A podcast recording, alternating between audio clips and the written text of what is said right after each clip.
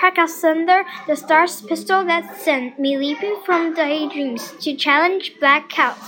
Rolling engines of rain, world champion in this event.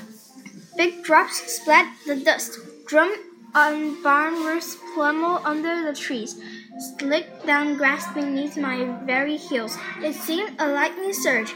If I can just hot breeze on my neck again. Then a sound around, like great crowds cheering me as I pass, thundering applause as I slant in, should rattling rain and out? Wind.